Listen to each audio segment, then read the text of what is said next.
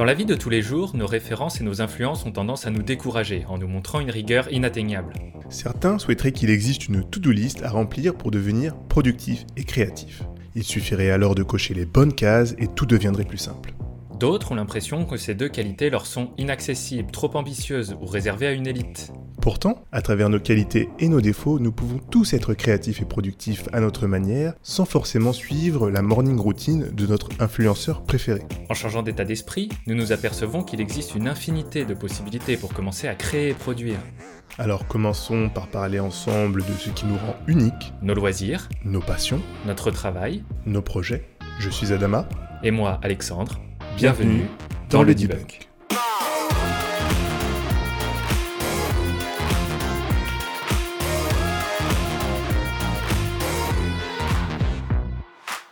Bonjour et bienvenue à tous dans ce nouvel épisode de Le Debunk. Comme d'habitude, Adama, comment vas-tu avant de se lancer dans le sujet de cet épisode? Écoute, ça va très bien. Ça va très bien. Euh, j'ai passé une grosse semaine bien difficile là. J'étais en. Il y a deux semaines, j'étais en France. Quand je suis revenu, ensuite, j'avais une semaine assez compliquée où euh, mon management était, euh, était sur Dubaï. Donc, euh, beaucoup de meetings, réunions. On s'est bien fait taper dessus par les clients, donc ça, c'était génial. Et après, vraiment repos. Et là, on recommence sur une semaine un peu plus calme. C'est ce que, ce que je te disais en off que, en fait, euh, quand tu as vécu des semaines, euh, on va dire apocalyptiques, quand tu as des semaines, un début de semaine assez difficile, ça va en fait. C'est pas si mal finalement. On se plaint un petit peu euh, trop pour rien, quoi. Bon, On s'habitue d'être dans la galère et on apprécie le confort. Ouais, c'est ça exactement. On s'habitue à la galère. Et donc, donc sinon, ouais, dans l'ensemble, ça va. Et toi, comment tu vas? Bah écoute, ça va aussi. euh, pas mal de mouvements en ce moment depuis ces dernières semaines entre bah, le boulot, les projets, le déménagement, enfin bref, tout ce qui, tout ce qui s'enchaîne. Euh, mais je crois qu'il y a un événement en cette fin d'année qui, bah, qui est assez polémique, mais en même temps bah, qui tombe à pic euh, durant les longues journées d'hiver pour nous réconforter à travers cette longue période. Euh, et du coup, bah, c'est la Coupe du Monde. la Coupe du Monde, et oui. Et ouais, la Coupe du Monde, bah écoute, euh, moi, euh, j'en suis ravi. hein. Je suis un fan de football. euh, je trouve que c'est toujours une, une super fête et euh, une, un, mo- un moment de, de communion.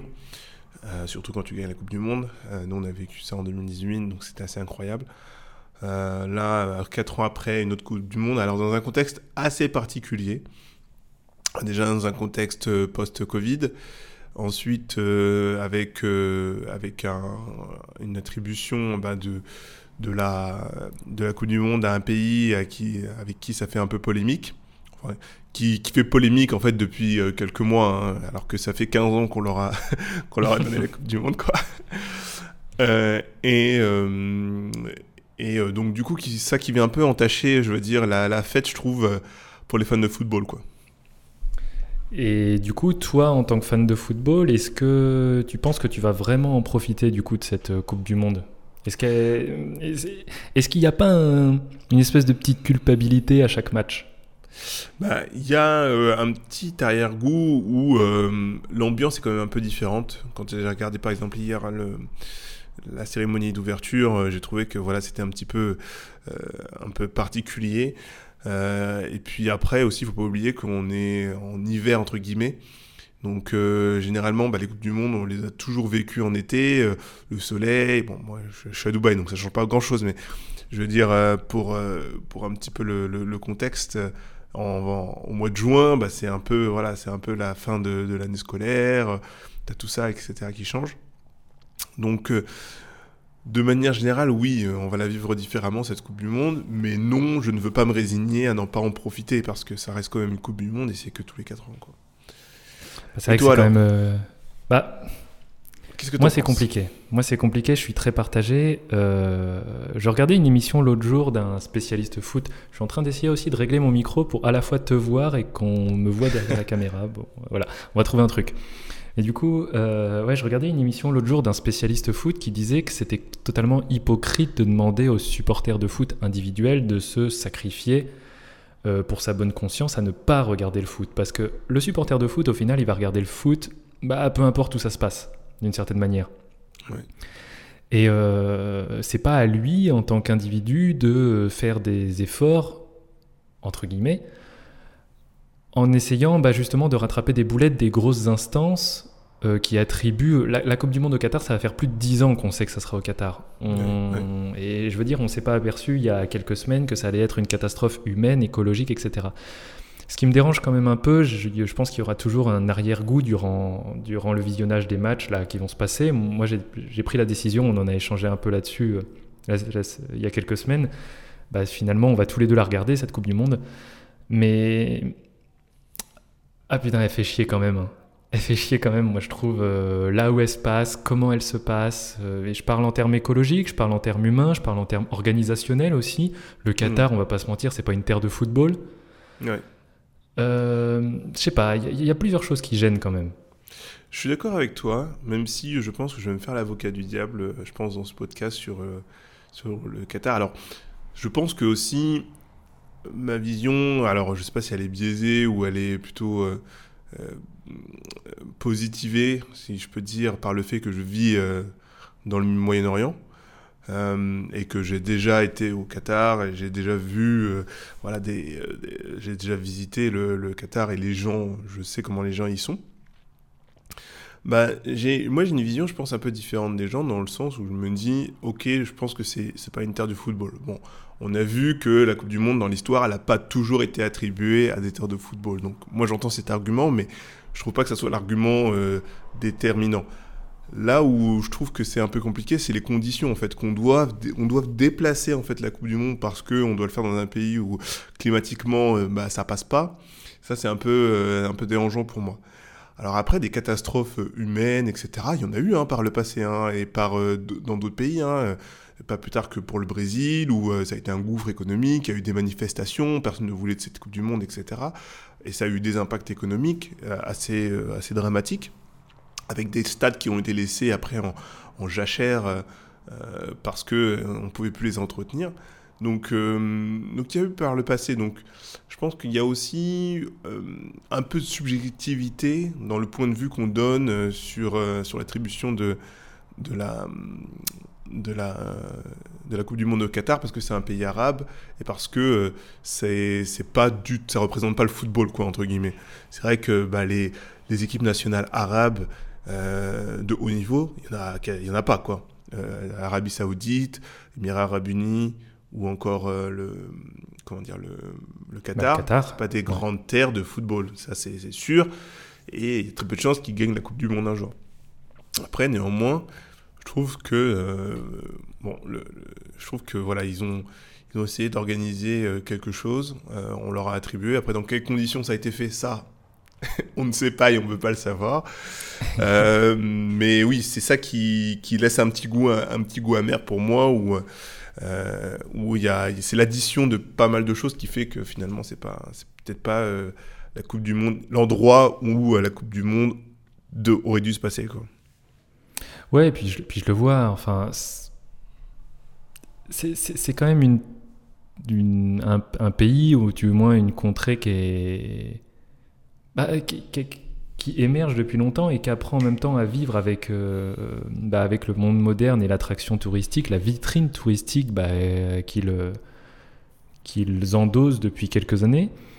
Et, et, on sent que quasiment ils sont rattrapés par l'ampleur euh, qu'ils veulent donner à tout. Il euh, y, a quand même une gestion très. C'est pas bien géré. Moi, je trouve quand même que c'est pas bien géré. Je vois, par exemple, hier, j'ai été étonné. Donc, en effet, il y a eu la, le premier, la cérémonie d'ouverture, le premier match euh, Qatar-Équateur hier. Ouais. Bah, il y a des gens qui avaient froid dans le stade tellement ils avaient poussé la clim. ça, c'est pas ouf, quoi. C'est quand même pas ouf. Enfin, on sait déjà que c'est une connerie, euh, que c'est une connerie euh, la clim à ciel ouvert. De là à avoir froid, il y avait des gens qui étaient en pull hier. Ouais, c'est là où tu te dis quand même, il y a des, il y a des petits couacs. Mais c'est là où je pense que déjà, en fait, c'est comme quand, quand on te dit de pas le faire, on te dit de pas faire quelque chose, une connerie, et tu le fais quand même. Et en le faisant, tu te rends compte que la personne avait raison et que, en fait, euh, bah, euh, tu es en train de faire un tas de conneries, en fait. Et, et que quoi que tu fasses, bah, en fait, tu vas te faire mais vraiment lyncher en, sur la place publique, quoi. Donc ça, c'est la complexité que va avoir à faire le, le, Qatar, et surtout que quoi qu'ils vont faire, la plus petite, le plus petit dérapage qu'ils vont avoir, ça va, ça va prendre des, proportions incroyables avec les gens qui vont dire ah ben je l'avais dit, etc. Alors, donc tu as le côté du Qatar, ok, euh, qui euh, qu'on vient de, on vient d'aborder. Après, d'un autre côté, il y a moi un truc qui commence un peu à, sérieusement à me fatiguer, c'est ce greenwashing. Ouais. En vrai, on est tout le temps en train de dire, d'avoir cette police de l'écologie qui te dit ce qu'il faut faire et ce qu'il faut pas faire et comment il faudrait. Euh, il faut pas regarder la Coupe du Monde parce que c'est un désastre écologique. Ok, d'accord, ok, pas de problème. C'est ton avis. Mais je veux dire, il y, en a qui se donnent bonne conscience et qui, euh, qui basent tout leur marketing aussi, même parfois, sur, euh, sur des choses comme ça pour, voilà, pour, pour vendre ou pour, pour se donner bonne conscience ou bonne image. Ou pour se vendre en tant que personne. Alors moi j'ai un peu du mal avec ça parce que oui, il y a un désastre écologique, mais le désastre écologique, il n'est pas que sur la Coupe du Monde. Excusez-moi. Enfin, il est, il est vraiment, il est global en fait. Hein. C'est-à-dire, on a, il n'y a pas attendu la construction de la Coupe du Monde pour se dire, bah, on a un problème écologique, les mecs. Là, il faut qu'on fasse quelque chose, tu vois. Enfin, c'est, tu vois ce que je veux dire? Et euh, donc, oui, c'est une addition au, euh, au désastre écologique qu'on est en train de vivre aujourd'hui. Mais euh, je veux dire, aujourd'hui, amplifié par les réseaux sociaux, les médias, etc., bah, ça devient le truc à bien faire de faire du, bashing sur, le, sur la Coupe du Monde au Qatar. Quoi. Ouais, et puis il y, a une espèce de. C'est très partagé parce que c'est des événements quand même qu'on vit à échelle collective. C'est des peuples qui vivent ça, qui vivent la Coupe du Monde. Et en même temps, il y a notre conscience individuelle qui est un peu tiraillée bah justement entre en profiter, partager ces moments-là, la crise écologique dans laquelle on est tous à échelle mondiale, et en même temps, ce côté, bah, faut que je profite de cet événement qui n'a lieu que tous les 4 ans. Hmm. Et je pense qu'il est là un peu le problème, c'est que bah, qu'est-ce qu'on fait nous? On regarde pas la Coupe du Monde au Qatar, on regarde la Coupe du Monde tout court. Du coup, exactement, ouais. Et, euh, et du coup, euh, bah, c'est vrai que la, notre bonne conscience, elle se dit, bah merde, c'est vrai que ça me fait chier que ça soit au Qatar, ça aurait pu se passer dans de meilleures conditions, etc. Et en même temps, est-ce que c'est franchement à nous euh, de dire qu'on n'est pas content que ça se passe là. J'ai l'impression qu'ils savent déjà, enfin les, les, les, décideurs sur ce genre d'événement, les grandes instances, elles le savent qu'elles font des conneries. Bien sûr, bien sûr. Mais c'est juste que c'est l'appât du gain. Et bon, on est, tu pourras. C'est-à-dire que, ok, imaginons tu fais un boycott. Est-ce que ça va Est-ce qu'ils vont se dire bon bah les mecs c'est bon, on n'a pas assez de spectateurs, on arrête la Coupe du Monde, là c'est bon. Bah non mais c'est trop tard. Elle ira jusqu'à la finale cette Coupe du Monde. Et voilà, et euh, ça restera euh, dans l'histoire comme euh, la Coupe du Monde qui a été faite au Qatar. Donc, c'est pour ça que c'est assez un peu risible quand tu vois qu'il y a des gens deux semaines avant dire ah bon non la Coupe du Monde au Qatar moi c'est bon je la regarde pas. Non mais ça fait ça fait déjà au moment où ils ont annoncé ils ont dit quand Seb Blatter a ouvert l'enveloppe et a dit bon bah ça sera le Qatar bah, c'était fini déjà en fait c'était déjà terminé.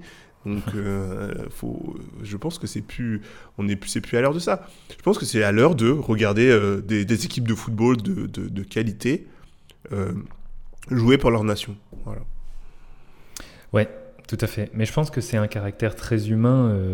c'est, bah là, on, typiquement, on est dans un cas de dissonance cognitive, quoi. On est, mm. on est sur cette idée que nos comportements ne sont plus en corrélation avec notre système de valeurs. Oui. On sait que c'est pas bien les catastrophes écologiques, on sait que c'est pas bien de climatiser des stades entiers, et pourtant, bah, on va la regarder cette Coupe du Monde parce qu'en ce moment, elle nous fait plaisir, parce qu'en ce moment, il fait nuit à 17h, donc euh, du coup, bah, qu'est-ce qu'on a de mieux à foutre que de profiter d'un bon match de foot tranquillement au chaud? Donc tu vois, on est sur encore une fois sur cette espèce de paradoxe, et je pense que cette Coupe du Monde, là où elle nous dérange, c'est qu'elle nous fout en plein devant bah, tout ce qu'on essaye, entre guillemets, d'un peu oublier au quotidien sans jamais vraiment pouvoir le faire. quoi. Qu'on est dans une crise écologique, que notre monde il est régi par l'argent, que le foot, de toute façon, c'est une machine afrique. Hmm. Et que notre plaisir, bah, notre plaisir, de toute façon, j'ai l'impression que de plus en plus, dans les décennies qui viendront, bah, notre plaisir sera coupable. Oui, je pense que tu as raison. Je pense que c'est une bonne analyse de dire que finalement, bah, c'est on se le prend en pleine face au final, toutes les choses qu'on essaie un peu de mettre sous le tapis. De se rendre compte qu'effectivement bah, c'est un désastre écologique, c'est ça c'est régi par l'argent, le football, bah oui, il y a beaucoup d'argent, etc. Ça, c'est vrai qu'on essaie un peu d'oublier ça et de profiter à chaque grand événement bah, de, du sport qu'on aime. Euh, et, euh, et, effectivement, ben, on devient un peu schizophrène, quoi. C'est-à-dire que d'un côté, on, est, on a notre conscience qui nous dit ouais, purée, c'est pas bien quand même. Euh, enfin, c'est, ça rajoute en plus de, désastres écologiques, en fait, bah, tout, toutes, ces, toutes ces problématiques qu'on voit, un stade climatisé, etc. Et d'un autre côté, bah, purée, j'aime bien le football, quoi. J'aime bien le mhm. sport, j'aime bien, même les gens qui n'aiment pas le football, j'aime bien un événement sportif qui réunit euh, toute une nation. Euh, ça, aurait pu les Jeux, ça, aurait pu être les Jeux Olympiques, euh, peu importe le sport. Quoi. et, et, et, voilà, ça, je pense que ça, c'est ça qui, qui, dit que, enfin, qui pousse à dire que, ce que tu disais, il y a une dissonance cognitive bah, de, de, de, tout un chacun. Alors après, je pense pas pour tout le monde. Je pense que tu dois avoir des gens, ils doivent se dire, euh, bon, bah, moi je la regarde, ou moi je la regarde pas. Enfin, tu sais, t'as toujours euh, les extrêmes, tu vois. Oui. T'as toujours ceux qui vont dire, bon, bah je la regarderai, et ceux qui disent, je la regarderai pas. Et puis, t'as nous qui sommes un peu, euh, bon, je la regarde d'un œil, quoi. je vais essayer d'en profiter sans avoir envie de pleurer. c'est ça, exactement. Donc, non, mais c'est, moi, je pense... C'est compliqué et c'est vrai que bah, je, je, pense que c'est la force de ces grands événements, c'est ce que tu disais, c'est que ça réunit des gens qui... Ça va au-delà du sport tout ça en fait. Hmm. Ça va au-delà... Là on vient vraiment toucher nos valeurs humaines, de partage, d'échange, de plaisir, d'être des... Bah, on parlait de peuple tout à l'heure. Et en même temps, bah, c'est ces mêmes enjeux mondiaux qui sont remis en cause aujourd'hui à cause... Enfin, grâce ou à cause je ne sais pas, bah, de ce genre, euh, voilà, de ce genre d'événements euh, qu'on partage tous, quoi. Mm. Et c'est vrai que comme c'est à l'échelle mondiale, c'est à l'échelle de, bah, de l'espèce humaine, et eh ben, euh, on est sur des, bah voilà, on est vraiment contrasté sur ce qu'on ressent, sur les émotions, parce que tout est amplifié. Mm. Ouais, et puis tout est amplifié aussi à cause de, de nos chers médias aussi. Hein. Les chers médias. quand, tu, quand tu regardes, je pense que le Qatar, s'ils pouvaient, ils en élimeraient quelques-uns, quoi. Bah, d'ailleurs, je pense qu'il y en a certains qui vont pas rentrer chez eux. certains, je pense que bon, bah, ils vont se naturaliser qatari parce que. c'est ça ou la mort. Non, mais en vrai, c'est bon, les, je pense que hum, blague à part, euh, les médias font beaucoup de mal à l'image du Qatar aussi. Hein. Ah bah, parce que aujourd'hui, on, l'a vu, hein, ce qui fait vendre, c'est de dire que bah, cette Coupe du Monde, c'est une Coupe du Monde volée ou mal attribuée, etc. Mm. je pensais au numéro mal attribué, je sais pas pourquoi. désolé, désolé, vous êtes bien au Qatar, ce numéro est mal attribué. Nous allons prendre votre message. Le monde a été mal attribué. ah, Et euh, non, mais euh, et donc, et donc du coup, bah, les médias viennent amplifier tout ça, et, et euh, mm. c'est vrai que ça, ça, ça, ça vient euh, endommager un peu leur image.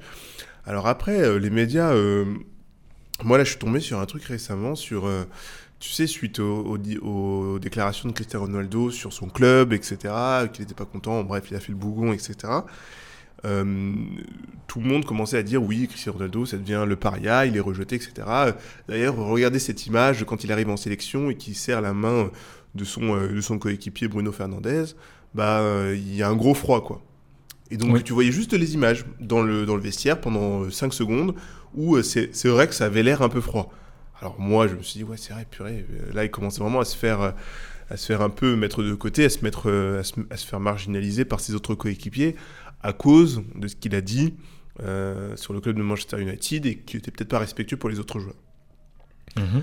Alors, quand j'ai vu ça, ben, j'ai quand même, euh, je suis retombé sur une autre vidéo ensuite euh, où le joueur lui-même faisait une interview, on lui posait la question. On disait, mais est-ce qu'il y a un malaise avec Cristiano Ronaldo? Et lui, il disait, mais où vous avez vu qu'il y avait un malaise La chaîne qui a diffusé ces images est revenu vers moi, m'a posé la question, je lui ai envoyé les images avec le son, et on se rend compte qu'en fait, avec le son, bah, en fait, Cristiano, je faisais une blague à Cristiano Ronaldo. Et il me faisait une blague. Alors oui, physiquement, tu regardais, euh, notre, body language ne, transmettait pas ça, mais cependant, euh, il n'y avait aucun malaise. Et euh, il a dit, de manière très, très amusante aussi, bah, vous verrez que bah, ce même média n'a pas retranscrit les images avec, avec le son comme moi je l'aurais envoyé. Donc ça montre bien que les médias veulent montrer bien ce qu'ils veulent. Alors moi, ça, ça m'a fait penser à, la place des médias et à notre esprit critique, parce que moi j'y ai cru, j'y ai cru qu'il y avait un malaise finalement, par rapport à ce que les médias m'ont envoyé sur les réseaux sociaux ou peu importe sur la télé. Et je me suis dit, bon bah oui, un malaise, et Cristiano Ronaldo, effectivement, son image, euh, bon lui, euh, et puis ça m'a poussé à dire que ben, Cristiano Ronaldo, finalement, il a mal fait de déballer tout ça en public, tu vois. Parce que les réactions des gens poussent que... Et, tu vois, les médias montent tout de toutes pièces, en fait. C'est assez incroyable, quoi. Ils montent une histoire de toutes pièces. Ouais, bien sûr, bah, ils montent de toutes pièces. Bah, ensuite, les, médias, et c'est le gros problème qu'on reproche euh, bah, à tous les médias, en fait, que ce soit télé, journaux, etc., c'est qu'ils jouent sur quoi? Ils jouent sur ce qui fait vendre. Et qu'est-ce qui fait vendre? C'est tout ce qui suscite des émotions fortes. Et les gens aiment avoir d'accord, aiment être, euh, enfin, être, avoir raison, pardon. Hmm. Donc pour ça, bah, qu'est-ce qu'ils nous donnent Ils nous donnent les trucs polémiques et les fake news. C'est pour ça que ça fonctionne une fake news. C'est parce que mm. ça suscite des émotions fortes et en même temps, bah, on aime bien un peu tout ce qui est gossip, etc. Et pour reprendre l'exemple, par exemple, de, la Coupe du Monde au Qatar, les gens aujourd'hui, c'est vrai que le sens commun, en tout cas dans l'Europe occidentale, c'est de se dire, bah non, cette, cette euh, Coupe du Monde, c'est une catastrophe écologique, c'est économique, euh, humaine, etc. Donc du coup, bah, qu'est-ce que les médias y font? Bah, Ils nous montrent tout ce qui va susciter des émotions en nous montrant que bah, nous avons raison de penser tout ça. C'est ça. Bah, regardez euh, cet ouvrier qui est décédé, etc. Enfin, ils vont tout donner des exemples comme ça, quoi. Exactement. Donc, euh, alors, je, pense que faut, faut, remettre ça dans le contexte. On n'est pas en train de se dire qu'il y a eu aucune catastrophe vis-à-vis de tout ça, mais il y a, faut, comprendre tout ce qui se passe derrière. Faut aller au-delà de la surface qu'on nous montre. C'est sûrement pas bien ce qui se passe, mais il faut faire attention aux conclusions hâtives et quand on essaie de se forger une opinion, d'avoir le plus de sources possibles et surtout d'avoir une vision globale de ce qui se passe. Soit pour euh, bah, comment dire, pouvoir argumenter de façon correcte, ou alors pour euh, aller traiter le mal à la racine. Oui, bien sûr. Il faut croiser, faut réussir à croiser les informations et euh, ne pas croire ce que nos yeux veulent toujours nous montrer finalement et euh, développer son esprit critique. Et en fait, développer son esprit critique, on, se rend compte que c'est comme un muscle en fait. Hmm. Il, faut, il faut entraîner son cerveau à se dire ce que je vois, c'est peut-être euh, incorrect. Et euh, si on part un petit peu sur un peu de philosophie, c'est ce que Descartes appelait le doute méthodique. C'est-à-dire méthodiquement mettre en doute ce que tu es en train de regarder. Euh, et ça, ça nous renvoie aussi un petit peu à une discussion qu'on avait eue sur un podcast qui s'appelait la pensée, qui était sur la pensée de l'iceberg. C'est-à-dire que vous voyez chaque situation comme un iceberg, c'est-à-dire qu'il y a une partie émergée et une partie immergée. La plupart du temps, ben là, les médias euh, notamment, ben ils vont essayer de euh, ben, d'immerger les choses qui ne font pas vendre, c'est-à-dire ben, la réalité que finalement ces images-là, en fait, qu'est-ce que ça serait très bizarre si dans le même contexte, ils avaient montré des images avec, euh, avec, euh, avec euh, le son, et on se rendait compte qu'il n'y avait pas de malaise. En fait, il y aurait complètement une dissonance, ça, ne marcherait pas. Alors que ce qui marche, c'est d'utiliser ces, images et de, de, de, voilà, de, les, de savoir que tout le monde va les interpréter de la même manière, à savoir, il y a une problématique entre les deux joueurs. Donc voilà, essayer de, gratter en fait les couches de cet iceberg et essayer de parvenir à la vérité en fait. Bah, c'est tout à fait vrai. Je tiens juste à signaler que le debunk doit être l'un des rares podcasts où on peut parler de Cristiano Ronaldo et de Descartes dans la même phrase. Exactement. Quel est le lien entre Cristiano Ronaldo et Descartes? Vous le saurez. ça sera, le titre, ça sera le titre du podcast. Parfait. Non, mais c'est tout à fait vrai. Et tous les jours, euh, mine de rien, on, on est confronté à ça. On est confronté à de la de la publication, de, la publication de contenu euh, le plus, la plus régulière possible. Les, les, chaînes d'information en continu en sont le parfait exemple. C'est hmm. des chaînes, il faut qu'elles se renouvellent quasiment toutes les 10 minutes pour continuer à exister. Donc forcément, en fait, tout ce qui passe par là, euh, tout ce qui passe par là, je crois que c'est Orelsan qui dit, euh, gamin de 10 ans dont les médias citent les tweets. Mais c'est exactement ça. En fait, Ouais, tout, ce- tout, tout- tout ce qui passe, tout ce qui est bon pour faire la polémique, en fait, il n'y a plus de filtre. Comme de toute façon, ce qui est, euh, ce qui est distribué une heure avant sera déconstruit une heure après. Et Ouais, c'est- c'est ça. va trop vite, ça va trop vite. et nous, c'est vrai que si on fait pas l'effort, alors là, il est personnel, cet effort de, bah, de se renseigner, de creuser un peu, de mettre en doute ce qu'on nous montre, Mm. comme le fait, euh, en effet, l'exemple avec Cristiano Ronaldo là est, est- est parfait. Il faut, faut creuser. Tu, tu sais, en plus, euh, on parlait dans l'un des derniers podcasts euh, des shorts, le nouveau format de YouTube. Oui. Bah, ça va aussi dans ce sens-là, où en fait, on va aller piocher dans une grande vidéo un bout de vidéo. Ouais. Alors c'est parfait pour plein de contenus, mais c'est aussi parfait pour euh, bah, de la polémique, parce que quand on sort quelque chose de son contexte, forcément, on floue complètement la compréhension qu'on peut avoir bah, de cet extrait. Exactement. Mais euh, c'est exactement ça, en fait, les médias. Il y a plein de dessins humoristiques qui critiquent les médias là-dessus, euh, qui prennent euh, une- un bout de, de la situation et, euh, et qui, euh, et qui l'amplifient, alors que finalement, quand tu regardes bah, la vision globale, ce que les Anglais appellent la big picture, bah, Mhm. tu te rends compte que bah, c'est pas réellement la réalité. Alors peut-être qu'ils ont raison, mais remis dans son contexte, tu as quand même une vision assez différente de la situation. Donc peut-être que tu vas dire oui bon euh, cette histoire avec Cristiano Ronaldo effectivement bon ça avait l'air quand même un peu bizarre même avec le son. Mais quand même tu auras une vision assez différente parce que tu auras l'intégralité des informations. Intégralité des informations qu'on va essayer de te cacher à tout prix finalement. Parce que on, veut, on va tout prendre hors de son contexte et on va te le jeter au visage parce que ça se consomme comme, euh, comme du petit pain quoi. Ça se consomme comme du popcorn. Des formats shorts comme ça, avec YouTube, comme tu disais, qui se consomment très facilement, mais où tu vas avoir de l'information condensée, donc peu précise parfois. Tout à fait. Tout à fait. Bah, je sais pas s'il y a encore d'autres choses à rajouter, mais je trouve que bah voilà ça. non, mais je trouve qu'on a bien, on a bien couvert le, le- le sujet. Alors c'est intéressant quand même, parce qu'on est passé quand même par pas mal de sujets. On a parlé de la Coupe du Monde et de son impact écologique, et de, tout ça en passant par les médias qui, qui voient cette Coupe du Monde d'une certaine, d'un certain œil, en passant par exemple avec Cristiano Ronaldo et, et en mentionnant Descartes. Ça a l'air hyper décousu, mais finalement, je pense que quand tu l'écoutes, ça doit faire un petit peu de sens quand même.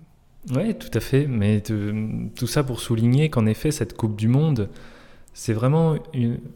Je pense que là, il faut se poser la question de vous personnellement, qu'est-ce que vous ressentez? Comment vous pouvez la Comment vous pouvez la vivre cette Coupe du Monde?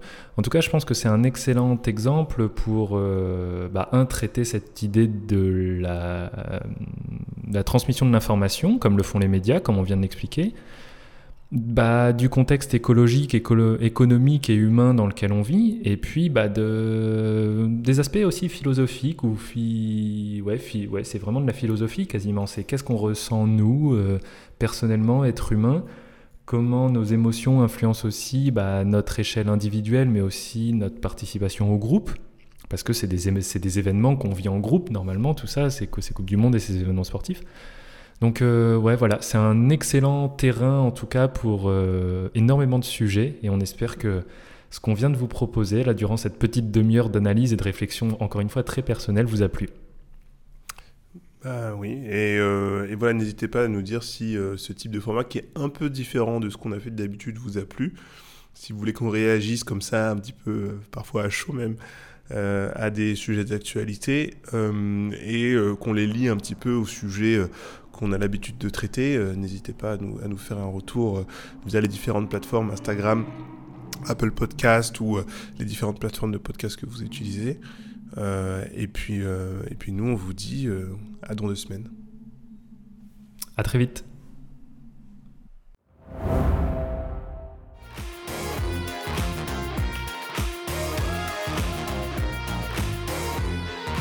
Nous espérons que cet épisode vous a plu et qu'il vous aura été utile dans votre recherche de productivité et de créativité. N'hésitez pas à laisser un commentaire si vous avez aimé le contenu Si vous souhaitez partager une expérience avec nous, ou si vous voulez, vous aussi, contribuer à développer le debunk. vous pourrez trouver toutes les informations relatives au contenu en description du podcast. Et aussi retrouver plus de contenu sur le développement personnel sur notre page Instagram, le debunk. Nous vous remercions d'avoir partagé cette réflexion en notre compagnie et, nous vous disons à la semaine prochaine.